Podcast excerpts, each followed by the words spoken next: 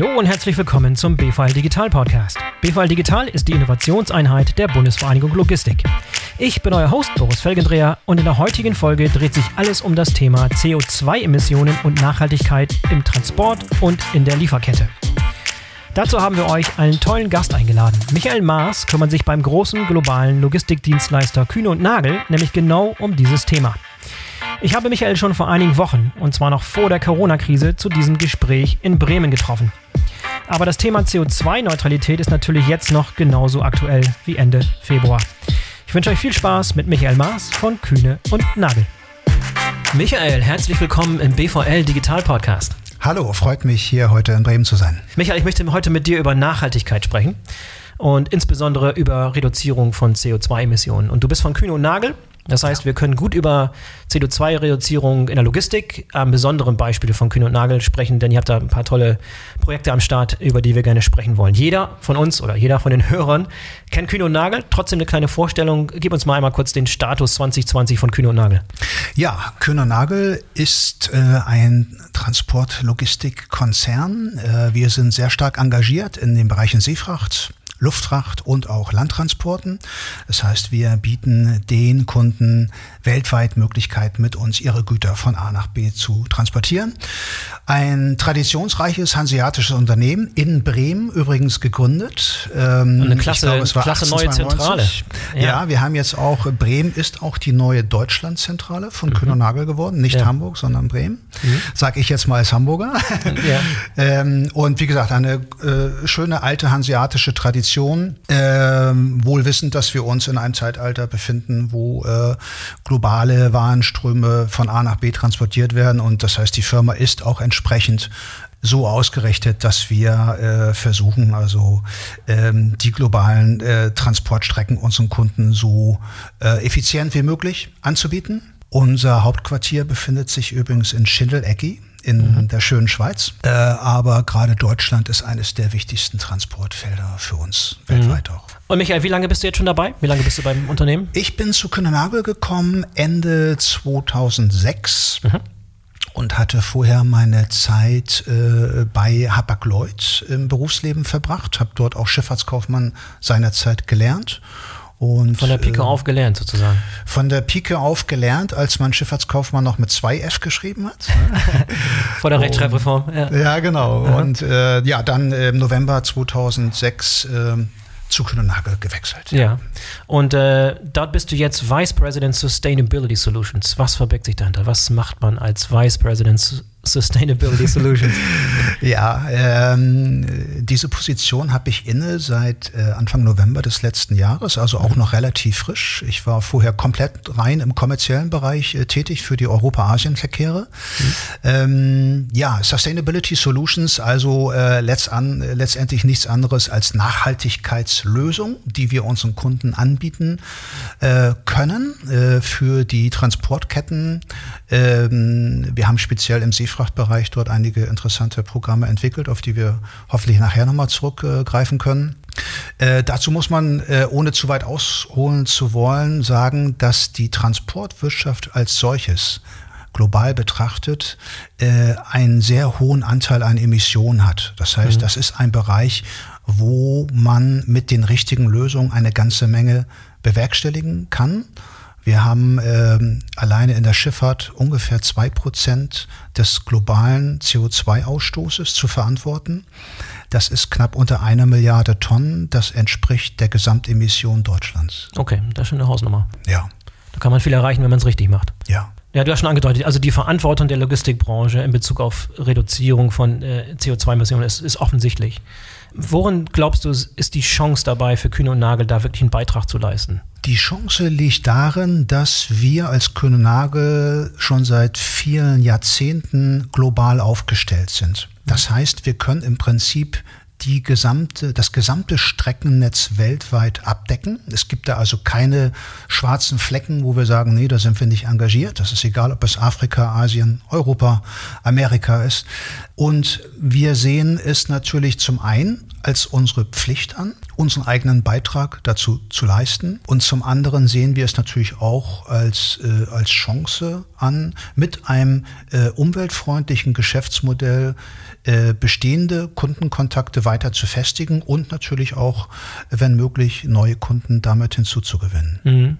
Was war für dich persönlich so der Ausschlaggeber, in diese Rolle reinzuwachsen? Ich würde mal sagen, das sind primär zwei äh, ausschlaggebende Faktoren gewesen. Zum einen das private Interesse daran, weil das ein Thema ist, das uns letztendlich alle äh, interessiert äh, und auch betrifft. Zum anderen äh, ist die Herangehensweise, die wir jetzt an dem Markt haben mit dem Programm, das wir unseren Kunden anbieten können, finde ich eine super spannende Geschichte, weil wir einen Schritt weitergehen über die klassischen ähm, Offsetting-Kompensationsprogramme, äh, die äh, inzwischen ja fast jeder kennt, mhm. sondern dass wir eben halt auch in der Lage sind, mit dem Kunden gemeinsam Analysen zu fahren, um proaktiv äh, einen Beitrag zur Emissionsreduktion zu leisten. Lass uns mal eintauchen in euer Projekt. Das heißt Net Zero Carbon. Richtig? Was verbirgt sich hinter diesem Projekt? Äh, Net Zero Carbon, das Programm, das wir Ende September letzten Jahres ins, Lebens, äh, ins Leben gerufen haben, äh, bedeutet für uns nichts anderes, als dass wir die CO2-Neutralität anstreben. Mhm. Wir selber haben uns ja als Krononagel auch entsprechende Ziele gesetzt. Äh, das primäre Ziel ist in diesem Jahr bereits, 2020, unsere gesamten Aktivitäten, die wir selber zu verantworten haben, äh, CO2-neutral stellen. Mhm. Was das, gehört dazu? Was sind das für Aktivitäten? Das sind die Aktivitäten, äh, für die wir sozusagen direkt oder auch indirekt Verantwortung tragen. Also die Emissionen, die wir beispielsweise äh, in unseren Gebäuden, in unseren Lagerhäusern mit der Nutzung der Kraftfahrzeugflotte und so weiter äh, als Emissionen produzieren, als auch die indirekten Emissionen. Beispiel wäre hier ein Lagerhaus, das wir selber betreiben. Wir sind natürlich nicht der entsprechende Stromlieferant. Aber da wir unser Lagerhaus mit Strom beispielsweise versorgen müssen, äh, liegt es in unserer Verantwortung, den Stromanbieter zu wählen, der möglichst mit erneuerbaren Energien arbeitet. Das sind die sogenannten äh, indirekten Emissionen, die wir zu verantworten haben. Und äh, das versuchen wir so gut wie möglich zu optimieren, um dort halt äh, Emissionsreduktion zu erzielen. Das ist nicht zu 100 Prozent möglich, aber hoffentlich zu einem ähm, sagen wir zweistelligen Prozentbetrag auf jeden Fall.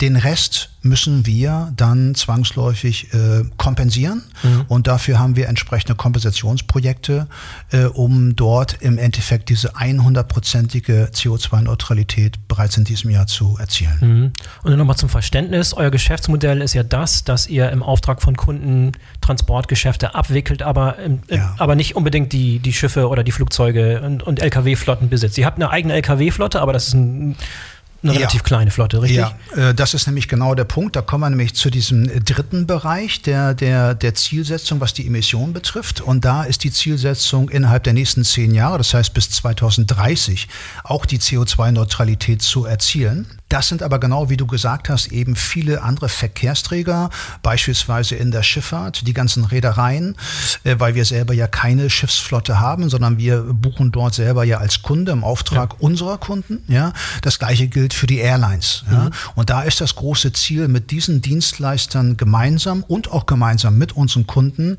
ähm, dieses äh, große Ziel der CO2-Neutralität zu erzielen. Wie eingangs gesagt, ist alleine im Schifffahrtsbereich da eine Emission von fast eine Milliarde Tonnen zu neutralisieren in den nächsten zehn Jahren. Mhm. Also um zu verstehen, es gibt diese, diese drei Scopes, so wird es genannt. Ne? Also Scope ja. 1 ist das, was in deinem, was das Unternehmen selber produziert an CO2-Emissionen, wo, ja. wofür ihr direkt verantwortlich seid. Das ist zum Beispiel eure Lkw-Flotte oder eure Gebäude oder eure, eure, eure Lagerhäuser. Ja. Scope 2 ist? Scope 2 sind die sogenannten indirekten Emissionen, das heißt das, was wir von anderen Providern einkaufen, Stichwort Stromlieferant. Ja. Mhm. Ja. Ähm, etwas, was wir nicht selber produzieren, wo wir aber die Entscheidung treffen können, ist das jetzt äh, anstelle von, sagen wir mal, Atomstrom oder anstelle von Braunkohlestrom, gehen wir äh, auf Solarenergie oder mhm. Windkraft. Mhm. Und Scope 3 wäre dann wirklich das Netzwerk von, von Dienstleistern, die ihr im, im Auftrag eurer Kunden äh, Genau, das sind die, das sind die, Transportdienstleistungen. Fremd, äh, Fremdanbieter oder Drittanbieter, ja, die, die die Hardware sozusagen bereitstellen ja. in Form von Flugzeugen oder eben halt Schiffen beispielsweise, äh, die wir dann selber als Kunde nutzen. Ja, und das ist der große Daddy sozusagen, das ist der große Brocken. Das ist der große Brocken, wo wir Milliarden von Tonnen äh, CO2 ähm, äh, zu kompensieren haben oder beziehungsweise noch besser in Form von auch neuer Technologie äh, proaktiv selber die Emissionsreduktion zu erreichen. Denn je mehr wir selber schaffen zu reduzieren, desto weniger verbleibt äh, äh zu kompensieren. Mhm. Habt ihr eine Idee davon, wie groß dieser, dieser Footprint ist, euer Fußabdruck, den ihr verursacht, indem ihr Transportdienstleistungen für Ihre Kunden durchführt? Ja, also äh, wir können vielleicht mal ein Beispiel nehmen, das Beispiel der Seefracht, wo wir als Kühne Nagel ja auch weltweit führt, die ne? Nummer ja. eins sind. Ja. Äh, insofern passt das ganz gut. Wir haben, sagen wir mal, grob gesagt, ähm, ungefähr 5 Millionen Containereinheiten, sogenannte TEUs. Ja. TEU steht für 21 Fuß Container. Und wenn man jetzt mal ein einfaches Beispiel zugrunde legt, zum Beispiel ein Transport von Europa nach Asien, nach China beispielsweise, eine der Hauptrouten, dann verbraucht so ein 20 Fuß Container ungefähr eine Tonne, also 1000 Kilogramm an CO2. Würde, würdest du jetzt diesen Wert einfach mal als, als Durchschnittswert nehmen für alle Transporte, die wir nehmen, was jetzt äh, sicherlich nicht ganz exakt die Zahl ist, aber nicht ganz abwegig, dann kämst du ja bei 5 Millionen TEUs bereits auf 5 Millionen Tonnen CO2 ja. die wir alleine ne, im Auftrag unserer Kunden durch unsere Transportvergabe äh, auf dem Zettel stehen haben und die es zu kompensieren gilt. Plus natürlich die äh, Emissionen, die wir noch bei den anderen Verkehrsträgern mhm. haben. Und Teil dieses Projekts, wenn ich es richtig verstehe, ist äh, einfach auch diesen Footprint zu erkennen und zu messen. Ja, denn das ist der erste Schritt, wie bei allem, äh, womit man sich beschäftigt. Bevor du irgendeine Maßnahme ergreifen kannst, musst du natürlich erstmal den Status quo kennen. Äh, worüber reden wir letztendlich? Dafür gibt es bestimmte ähm, Kalkulatoren, mhm. ähm, die wir auch zum Beispiel im Internet unseren Kunden jeden frei zugänglich zur Verfügung stellen. Du kannst also auf unser Portal gehen beispielsweise und kannst dort einfach eingeben von A nach B mit dem entsprechenden Verkehrsträger und dort wird dir dann basierend auf einer äh, zertifizierbaren äh, Kalkulationsmethodik, die also schon vor ein paar Jahren festgelegt worden ist, äh, ausgeworfen, wie hoch der Ausstoß an CO2-Emissionen und übrigens auch noch anderer äh, Werte, wie jetzt zum Beispiel Schwefelausstoß und so weiter, mhm. äh, wird entsprechend angezeigt. Und das geht über alle Transportträger hinweg?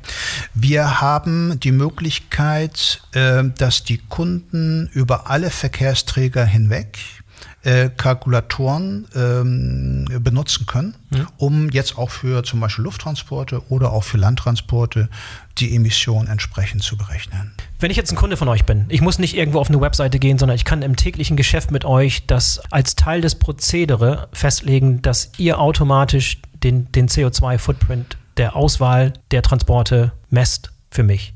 Ja, es geht sogar noch einen Schritt weiter. Also jeder der Kunde von Kühne ist, kommt mit jedem abgeschlossenen Transport, denn für jeden abgeschlossenen Transport gibt es logischerweise dann irgendwann auch eine, eine Rechnung. Ja. Auf jeder Rechnung findest du automatisch den von dir kreierten CO2-Footprint auf der Rechnung entsprechend dargestellt. Mhm. Äh, das heißt, der Kunde muss nicht extra uns kontaktieren und danach fragen, das wird automatisch geliefert. Mhm. Und wie nutzen die Kunden normalerweise diese Information? Ja, man muss schon ganz klar sagen, dass also in letzter Zeit ähm, die Wahrnehmung der ganzen Thematik natürlich eine unglaubliche Dynamik erreicht hat. Ne? So wie wir alle ja ne, in dem Moment, wo man aufsteht und die Zeitung aufschlägt oder irgendetwas, also kommt einem das Thema äh, Klima natürlich automatisch entgegen, was ja auch eine gute Sache ist. Von daher äh, sehen wir schon, dass, dass die Kunden dort also einen, einen erheblich äh, größeren Informationsbedarf auch haben. Mhm. Äh, denn viele Sachen sind natürlich erstmal an der Oberfläche und die Thematik an sich ist allerdings in der Tat sehr komplex. Oh, das ist also das Thema Messen. Was wird gemacht in Bezug auf Reduktion im Scope 3? Was mhm. sind so äh, große, wirklich funktionierende Projekte, die momentan schon im Scope 3 wirklich Wirkung zeigen? Ja, also der Scope 3, äh, das ist natürlich der Bereich, in dem wir die größten Einsparungspotenziale sehen. Äh, da muss man allerdings auch ganz klar sagen, wir selber haben uns ja als Kühne äh, neben unserem eigenen Ziel, nämlich der Emissionsfreiheit, bereits in diesem Jahr für diese sogenannten indirekten Emissionen der Fremdanbieter auch ein Ziel gesetzt, nämlich bis 2030, also innerhalb von zehn Jahren, auch dort die komplette Emissionsfreiheit zu erzielen. Mhm. Das geht nur, indem wir neue Technologien weiter voranbringen, weiter erforschen. Äh, denn man muss auch ganz klar sagen, äh, wenn du jetzt mal das Beispiel eines Schiffstransportes äh, siehst, ja, wir haben moderne Schiffstypen natürlich im Einsatz. Die sind im Durchschnitt relativ jung, aber diese Schiffstypen laufen auch immer noch mit der klassischen Dieseltechnologie beziehungsweise mit dem Bunker, Bunkertreibstoff.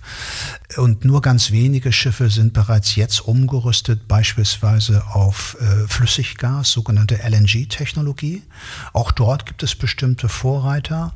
Man muss aber auch dort ganz klar sagen, dass selbst wenn du einen Transport auf einem Flüssiggasschiff äh, durchführst, äh, ist die Einsparung an CO2-Emissionen nicht 100 Prozent oder nahe dem, sondern äh, lediglich 20 bis 25 Prozent. Mhm was auch schon ein großer Fortschritt ist. Aber äh, ich sage das nur, um nochmal offen zu legen, dass wir auch mit dieser Technologie äh, noch weit davon entfernt sind, äh, ich sag mal, äh, die, äh, die, das perfekte Mittel zu finden, um äh, eigenständig diese Neutralität zu erzielen und uns nicht komplett auf irgendwelche Kompensationsprojekte mhm. zu verlassen. Und da sind solche Themen wie zum Beispiel Biofuel oder künstliches Fuel, Synthetic Fuels, ein großes Thema. Da ist auch eine sehr große Dynamik hinter.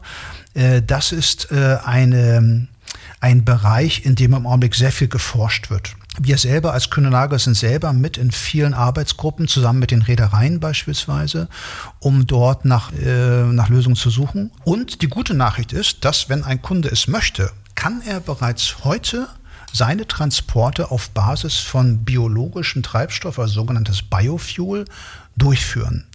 Die Schiffe selber können nur einen bestimmten Anteil an Biofuel nehmen, aufgrund der Maschinen, die dort ähm, im Schiff installiert sind. Aber äh, ein Kunde, der jetzt sagen wir mal beispielsweise zehn Container auf einem Schiff haben will oder meinetwegen auch 100, der kann, weil er ja nur einen relativ kleinen Anteil der Gesamtkapazität damit in Anspruch nimmt, wenn er möchte, bereits auf Basis von Kühner Nagel seine Transporte komplett ausschließlich mit Biofuel durchführen. Ach so, weil rechnerisch 10% des, des, des Treibstoffs aus Biofuels generiert werden? Die Schiffe können, also einige Schiffe, äh, speziell von einigen europäischen Reedereien, können bis zu 30 Prozent Biofuel nehmen von ihrer Gesamtkapazität. Ja? Mhm. Aber wenn ein Schiff, äh, sagen wir mal, äh, 20.000 äh, oder 22.000 Stellplätze hat, dann haben unsere Kunden, so groß sie auch manchmal sein mögen, natürlich immer noch nur einen Bruchteil davon. Das heißt, während das Gesamtschiff bei 30 Prozent limitiert ist, bist du als Kunde mit 100 Prozent immer dabei, weil natürlich äh, der Schiffsraum so groß ist, dass äh, der Anteil der eigenen Ladung äh, im Vergleich dazu relativ ja. gering ist. Gibt es schon Kunden, die darauf Wert legen? Es gibt Kunden, mit denen wir jetzt in ganz, ganz konkreten Gesprächen sind, um dort eine, äh, eine Vorgehensweise für den Kunden zu schaffen, dass er darauf zurückgreifen kann. Man muss auch ganz ehrlich sagen, das ganze Thema ist noch relativ frisch. Die Produktion dieser Biomasse, ähm, die nachher letztendlich ja äh, äh, zur Herstellung des Biofuels herangezogen wird, äh, die ist auch noch ähm, in, in, in der Anfangsphase hat aber eine unglaubliche Dynamik.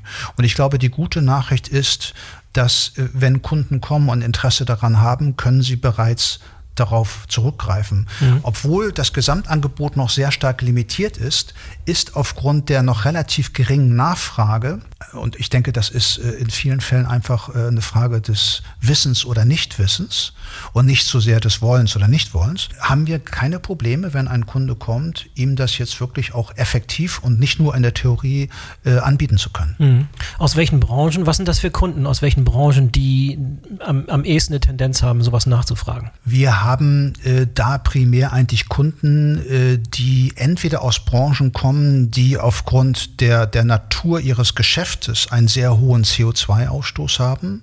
Das sind zum Beispiel Kunden, die also große Produktionsstätten haben. Mhm.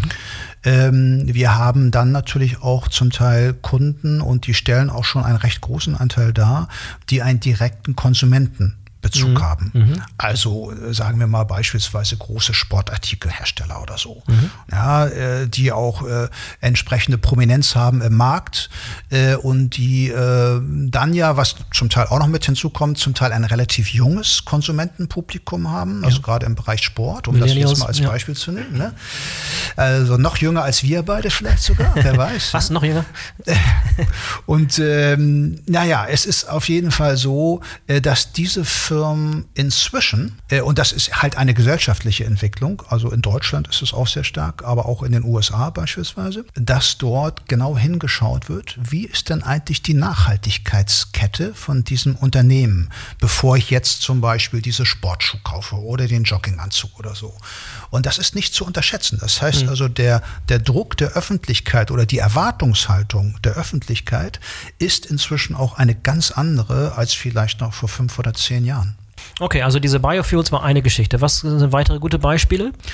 Es gibt äh, noch verschiedene andere Forschungsprogramme, die laufen äh, in Bezug auf die künstliche Herstellung von Treibstoffen.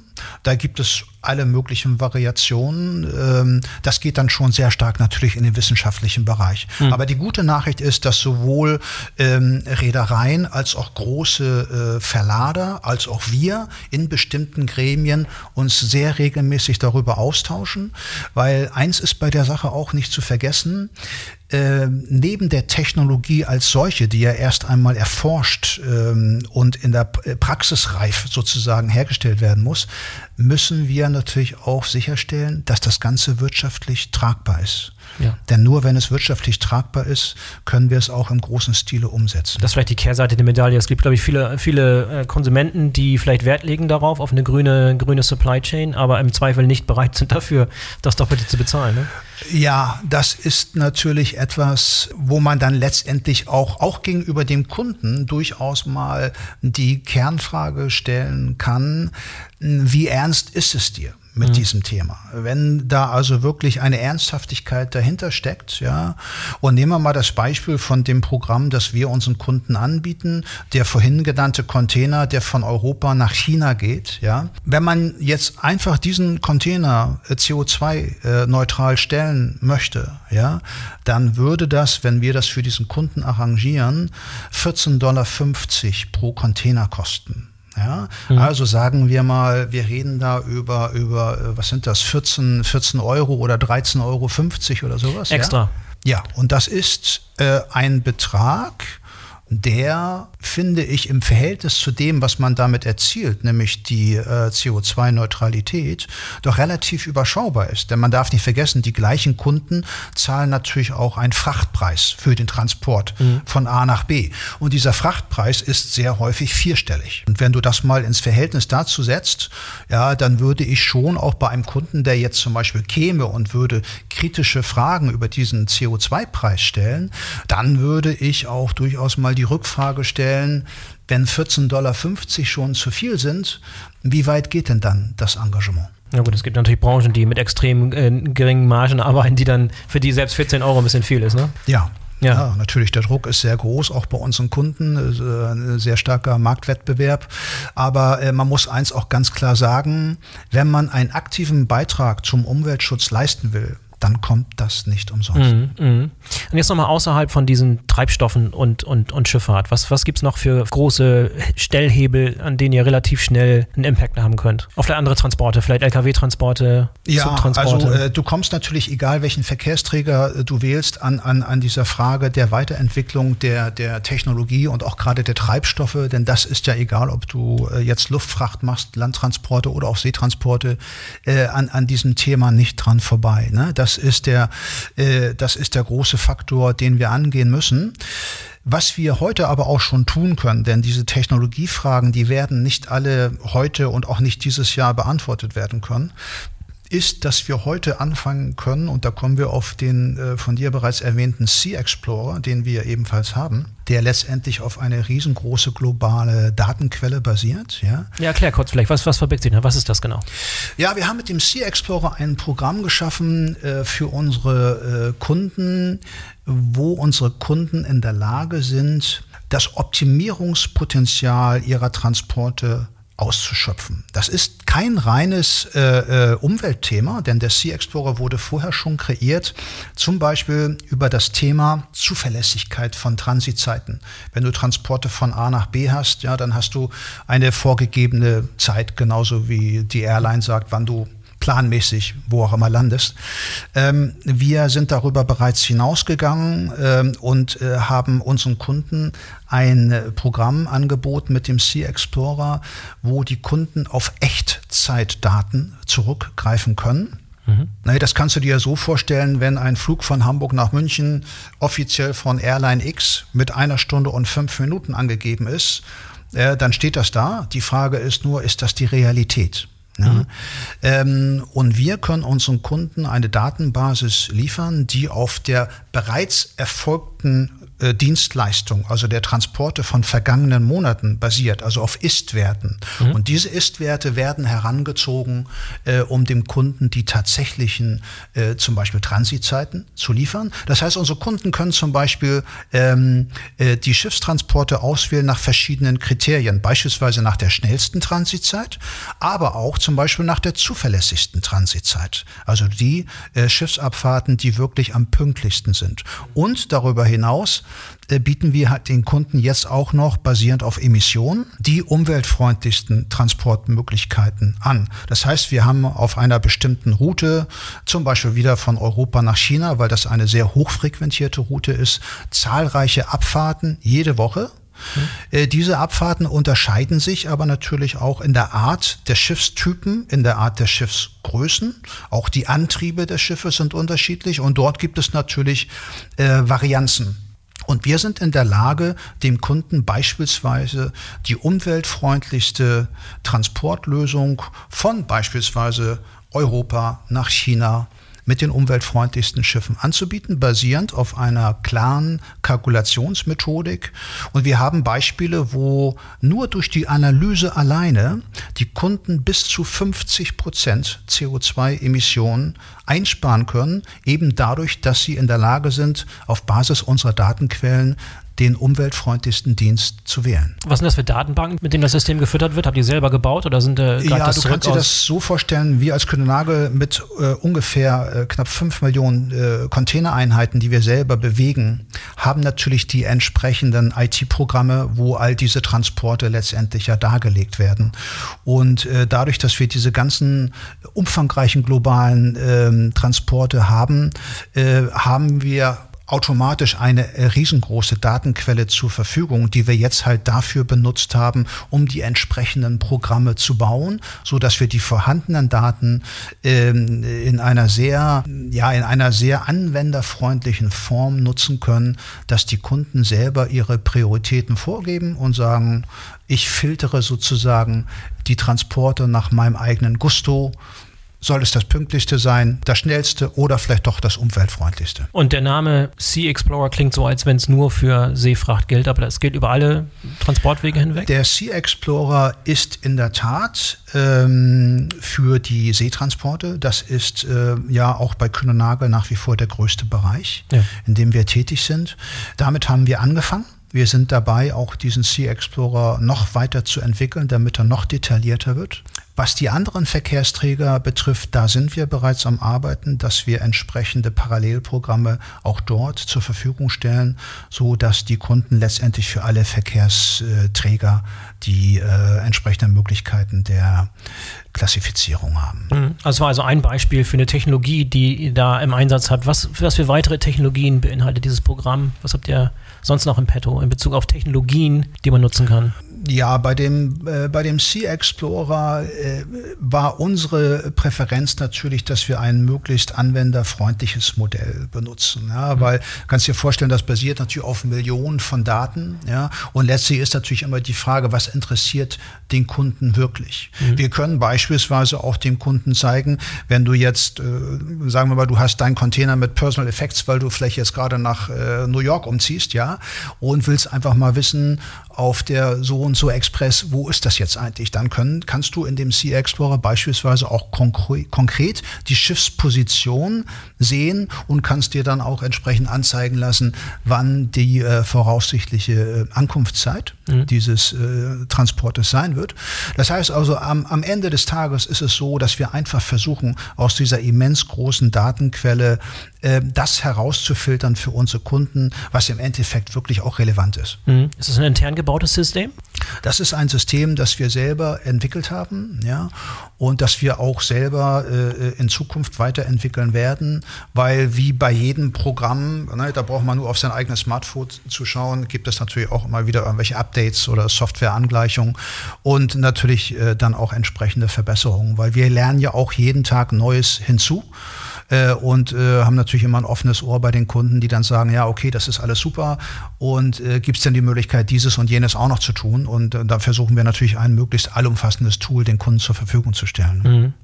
Und bevor wir zu dem Thema Offsetting kommen, Gibt es noch andere Technologien oder andere Wege, äh, die es mir möglich machen, meinen Footprint zu reduzieren, ohne aufs Offsetting setzen zu müssen? Ja, wie gesagt, wir, wir, sind, bei dem, wir sind bei dem Punkt, äh, wo wir sagen, ähm, nachdem du eine Analyse gemacht hast über den Ist-Zustand, wo mhm. stehen wir eigentlich wirklich, ja, müssen wir halt sehen, äh, was, was, sind die, was sind die Möglichkeiten, um entsprechende äh, Ziele zu erreichen. Ja? Das fängt schon damit an, dass man sagt, äh, das sind manch, manchmal sehr praxis praxisnahe äh, Beispiele. Ja, wenn du beispielsweise ein Gebäude hast oder ein, ein, ein Lagerhaus und du wechselst beispielsweise die alten Glühbirnen durch ähm, LED-Lampen aus. Ja, ähm, oder man hat eine eben doch konsequente Wassereinsparung durch die entsprechende Hardware, die man halt installiert, Mülltrennung und so weiter. Das sind ja alles Punkte, die uns selber auch betreffen. Ja. Dort sind zweistellige Einsparungen auch beispielsweise möglich. Also es geht nicht immer nur um Hightech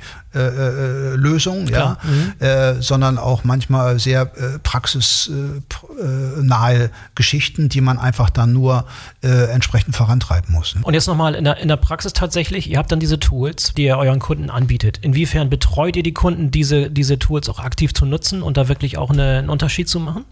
Oder überlasst ihr das mehr oder weniger den Kunden selber, damit umzugehen und damit ihre eigene Entscheidung zu treffen? Wir haben jetzt natürlich mit diesem konkreten Net Zero Carbon Programm, das wir ins Leben gerufen haben im letzten Jahr, einen ein weiteren äh, Bereich erschaffen, wo wir unsere Kunden aktiv versuchen, in, in die Erreichung dieser Zielsetzung mit einzubinden. Ja, mhm.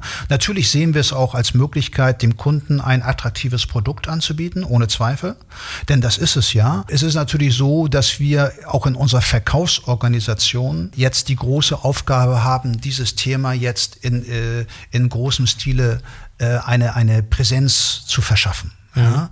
Und ich selber bin ein, inzwischen wöchentlich unterwegs in, in internen, aber auch externen Präsentationen und Schulungen, denn wir müssen natürlich auch unsere eigenen Leute entsprechend das Know-how vermitteln, um das unseren Kunden weitertragen zu können.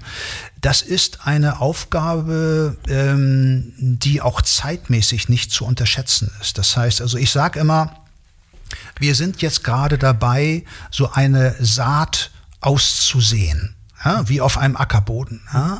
Und das geht nicht über Nacht. Wir müssen erst einmal die, die Information teilen. Ja, ich komme jetzt gerade in Bremen von einer Präsentation, wo wir auch mit, mit interessierten Logistikern zusammengesessen haben und ich habe an aufgrund der Fragen gesehen, wie viel Informationsbedarf noch da ist, um mhm. diese ganze Thematik auch überhaupt zu begreifen, mhm. ja, in ihrer ganzen Dimension.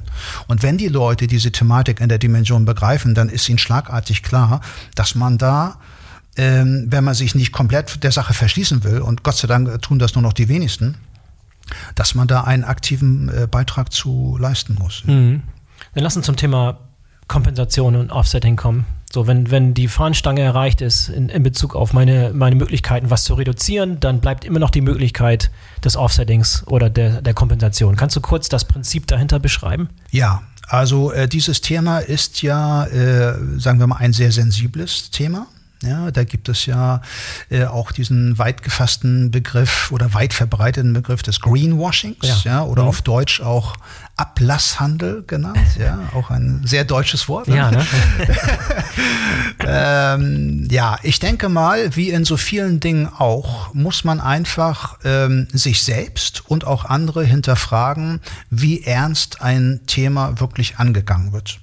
Ich sage auch ganz ehrlich, wenn jemand sein gesamtes Verhalten überhaupt nicht ändert und genauso weitermacht wie schon vor 20 Jahren und ausschließlich auf, äh, äh, sich auf das Thema äh, Offsetting verlässt, ja, äh, dann ist der, der Vorwurf des Greenwashings natürlich nicht ganz unbegründet. Ne? Denn ohne den entsprechend ernsthaften Willen werden wir gemeinsam auch nicht wirklich viel erreichen. Aber äh, man muss auch ganz klar sagen, jetzt kommen wir zurück auf unsere Branche hier, mit den Emissionen, die dort anfallen, also Milliarden von Tonnen, ist es auch klar, dass wir nicht äh, von heute auf morgen in der Lage sein werden, das mal kurz auf Null zu drehen. Mhm. Du kannst das nur auf Null drehen, wenn du dein Geschäftsmodell komplett einstellst. Ja? Mhm. Und das kann natürlich nicht das Ziel sein. Das heißt, wir werden am Ende des Tages immer ein, eine bestimmte Restmenge haben, ja, also immer, zumindest sagen wir mal in der absehbaren Zukunft leider, die wir entweder so stehen lassen müssen, dass wir sagen, okay, wir haben jetzt in einem bestimmten Segment, nimm die Schifffahrt mit knapp einer Milliarde Tonnen und wir schaffen es vielleicht aufgrund von Einsparungen aufgrund von äh, Streckenoptimierung, Stichwort Sea Explorer, das Ganze herunterzufahren auf vielleicht 60 äh, Prozent der Menge. Hast du immer noch 60 Prozent oder sagen wir mal 600 Millionen Tonnen? Und dann ja. ist die Frage, lässt du die 600 Millionen Tonnen so stehen nach dem Motto, sorry, das war's jetzt? Ja. Oder sagen wir, nein, wir sind immer noch in der Verantwortung, und wir engagieren uns in diese äh, sogenannten Nature-Based Projects, also die naturbezogenen Projekte, um unseren Anteil bis zum Ende zu leisten, bis wir wirklich die CO2-Neutralität erreicht haben. Mhm. Und Herr Kerfleck, ganz schnell, also was, was, wie genau funktioniert das? Dieses, dieses, dieser Handel mit Emissionsgutschriften, ne? so will man es, glaube ich, auf, auf Deutsch sagen. Wie, wie funktioniert ja, das wir konkret? Haben, also wir haben selber als Kühnenagel, das ist ein Teil von unserem Net Zero Carbon Programm, mhm.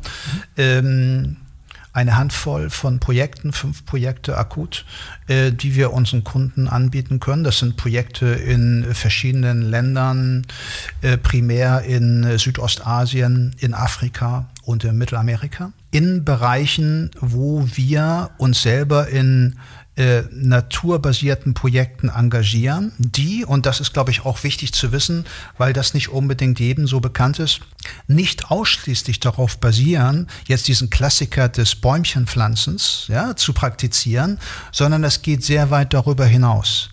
Ähm, ohne jetzt zu groß ausholen zu wollen, aber die Vereinten Nationen haben vor einigen Jahren diese sogenannten äh, Sustainability ähm, äh, Development Goals. Irgendwie so 17, 17 verschiedene. 17 oder? verschiedene ja. Mhm. Nachhaltigkeitsziele. Ja? Und diese Sustainable Development Goals äh, sind, ähm, gehen weit darüber hinaus über das Thema Aufforstung. Da geht es um äh, ein, ein, einen weiten Bereich von, von Zielen über zum Beispiel Wasserschutz über die Bekämpfung von Hunger, über die mhm. Gleichstellung von Frau und Mann, auch über die Schaffung von Jobs.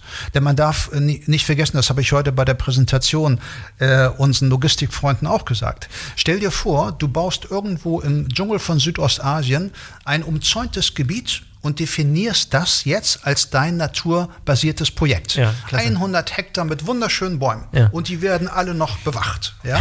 Aber drumherum hast du die lokale einheimische Bevölkerung, die eventuell Hunger leidet, die kein sauberes Wasser hat, die keine Jobs haben, die Armut haben, die Krankheiten mhm. haben und so weiter.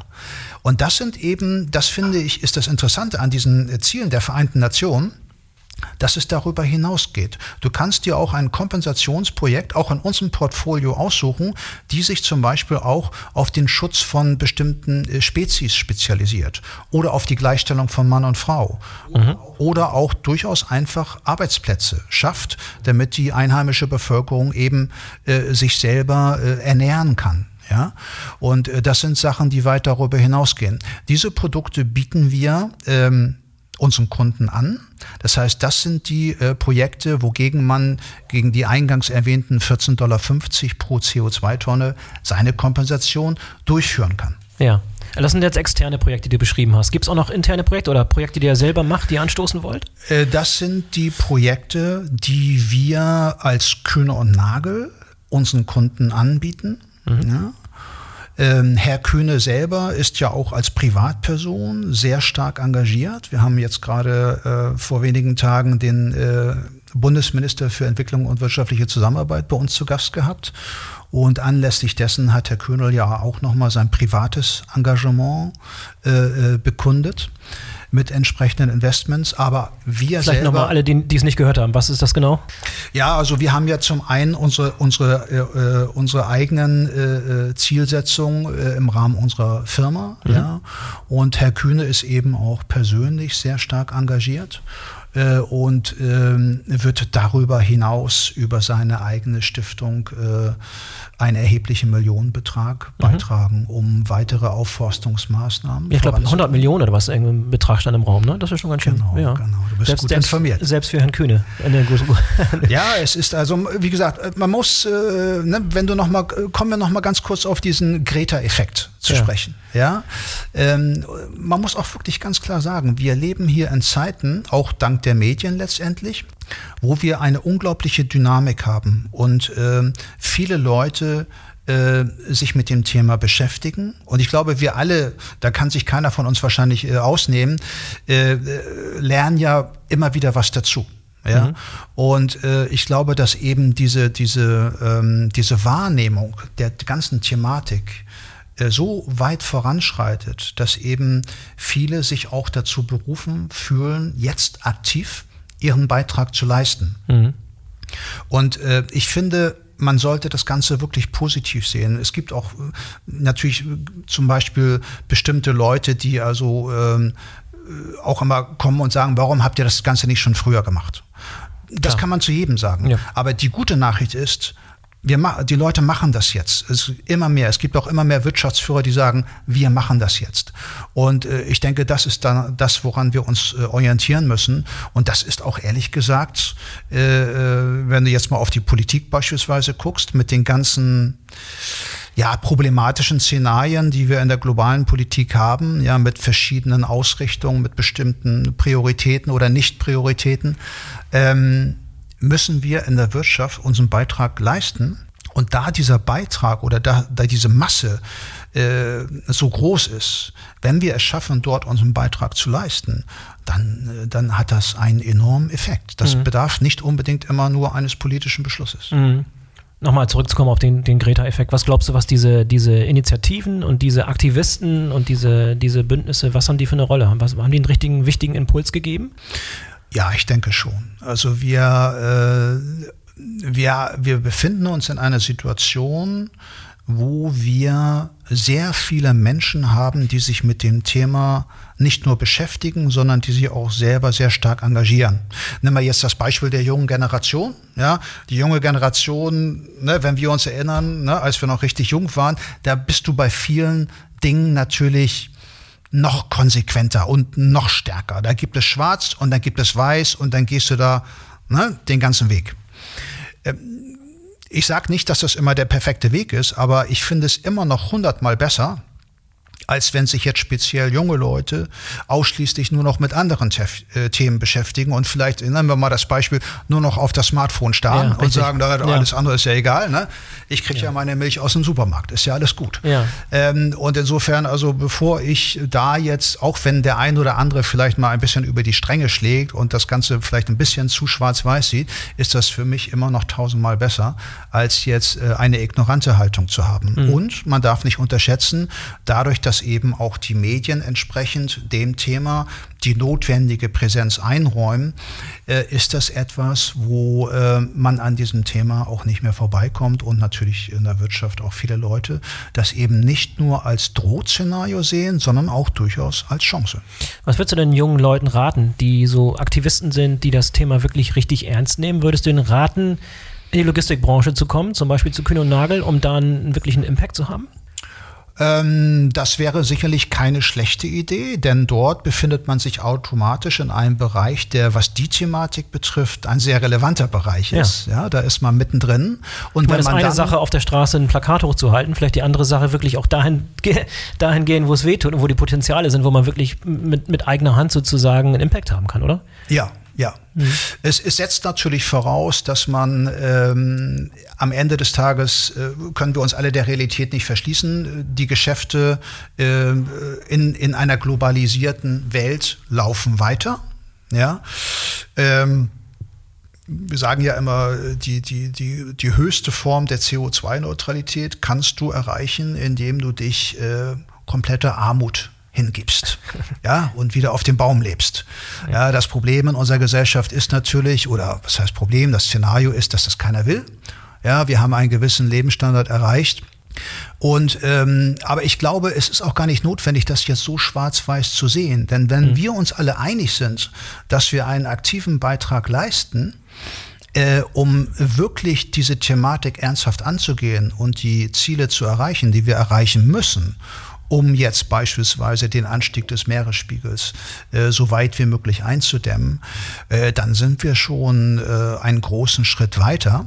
Denn wir dürfen auch nicht vergessen, wo wir herkommen. Also ich kann mich noch an Zeiten erinnern, 80er, 90er Jahren, da konntest du hier in der Weser, äh, geschweige denn in der Elbe in Hamburg, keinen Fuß ins Wasser setzen, ja, mhm. ohne dich äh, äh, da irgendwelchen toxischen Einflüssen äh, hinzugeben. Ähm, und äh, wir haben schon eine ganze Menge auch erreicht, aber man darf eins auch nicht vergessen, die Erdbevölkerung wächst ständig. Ja, wir haben, glaube ich, Prognosen alleine für Afrika mit einem Bevölkerungswachstum von 1,2 Milliarden in den nächsten zehn Jahren. Das ist doppelt so viel, wie die EU-Bevölkerung darstellt. Ja? Und auch diese Leute wollen leben, wollen konsumieren, ja, wenn vielleicht auch nicht auf einem westeuropäischen Level, äh, aber nichtsdestotrotz. Und das sind Herausforderungen, die halt auch über das reine Umweltthema hinausgehen. Da gehst du auch schnell in den Bereich Entwicklungshilfe. Klar. Mhm. Äh, und dort ist äh, auch sehr viel zu tun. Mhm. Kompliziertes Thema. Aber tolles Schlusswort. Ja, vielen Dank, dass du uns beschrieben hast, was ihr für ein Projekt am Start habt und was ihr für, ein, für einen Impact haben wollt und eure ambitionierten Ziele erfüllen sehr wollt. Sehr gerne, sehr gerne. Danke dafür. Dankeschön. Danke, Michael. So, das war die BVL Digital Podcast Episode zum Thema CO2-Neutralität in der Lieferkette mit Michael Maas von Kühne und Nagel. Wenn euch diese Folge gefallen hat, dann würde ich mich freuen, wenn ihr den BVL Digital Podcast abonniert und in Zukunft regelmäßig reinhört. In diesem Sinne, bis zum nächsten Mal, euer Boris Felgendreher.